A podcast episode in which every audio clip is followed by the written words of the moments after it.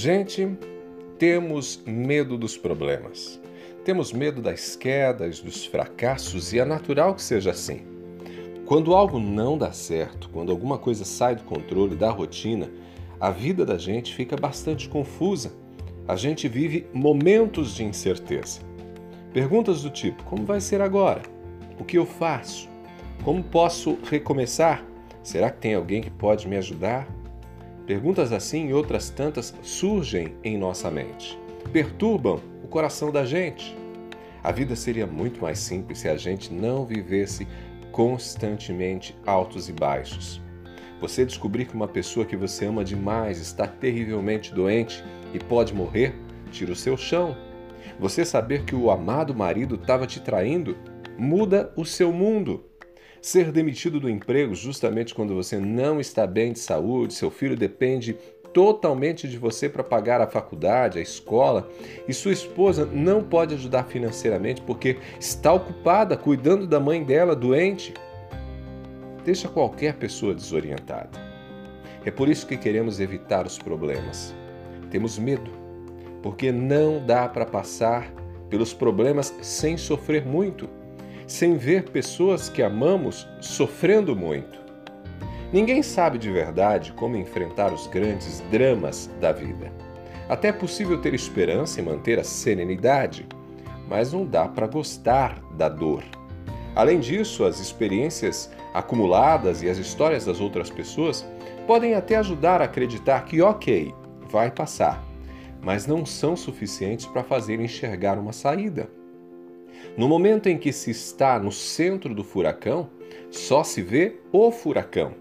Mesmo frases do tipo Deus está cuidando, ou Deus tem um propósito em tudo, mesmo frases desse tipo soam mais como uma ironia do que como uma palavra de motivação e conforto.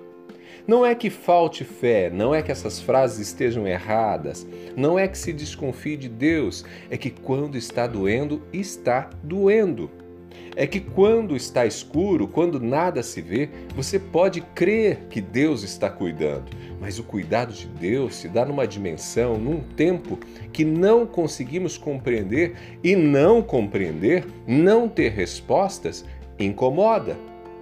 Por mais que tudo possa ficar bem amanhã, hoje ainda não posso ver. Enquanto não sei como as coisas vão ficar, enquanto não sei se poderei fazer alguma coisa diferente, enquanto não sei se haverá recomeço, enquanto não sei se vou receber ajuda, a vida se torna um profundo vazio. E para quem está de fora, não compreender esse momento de quem sofre apenas porque você já passou por experiências semelhantes e acabou tudo bem, para quem está de fora, uma frase às vezes é desrespeitar a dor alheia, desrespeitar o outro. Portanto, para terminar, tenho três orientações para três grupos diferentes de pessoas. A primeira é para você que pode estar vivendo esse momento de escuridão. Escute o Ronaldo, não tenha vergonha de suas lágrimas. Não se culpe pela insegurança. Não se sinta mal se você duvidar, se te faltar confiança. Não se sinta mal se ficar com raiva de alguém que, até bem intencionado, aparecer com frases prontas para te dar conselhos e querer te animar. Te peço apenas uma coisa: não desista de você, não desista de lutar, não desista da vida. A segunda, para você que está de fora e quer ajudar alguém que vive esse momento ou que está vivendo esse momento de escuridão. Escute o Ronaldo. A dica é: ouça, ofereça mais os seus ombros e abraços do que palavras. Ame mais, fale menos. Ore pela pessoa, mas transforme a oração em ação. Tem algo que você pode fazer realmente para aliviar a carga? Sempre existe alguma coisa que pode ser feita. Basta pre prestar atenção aos detalhes. Lembre-se do pior momento vivido por Jesus. Ninguém pôde morrer no lugar dele. Mas na caminhada para o Calvário, até o Filho de Deus recebeu ajuda para carregar a cruz. A terceira dica. Eu comecei falando do medo de passarmos por esses momentos difíceis. Sim, é normal temer experiências dolorosas.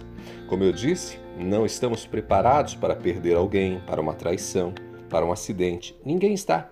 Porém, viver com medo do que pode acontecer amanhã não é viver. Eu sempre lembro de uma orientação do próprio Cristo. Devemos viver cada dia o mal daquele dia. Devemos viver a cada dia o mal daquele dia. Deixe o problema de amanhã para amanhã. Não trave na vida preocupado com o que ainda não aconteceu. Pode ter certeza, quando o problema invadir a porta da sua casa, ele nunca vai parecer com nada daquilo que você imaginou que um dia seria possível acontecer com você. Portanto, tranquilize seu coração e siga em frente. Eu sou Ronaldo Neso. Se você quer me acompanhar no Instagram, eu tô lá te esperando. Arroba Ronaldo Neso. Arroba Ronaldo Neso. Abraços do Ronaldo. A gente se fala.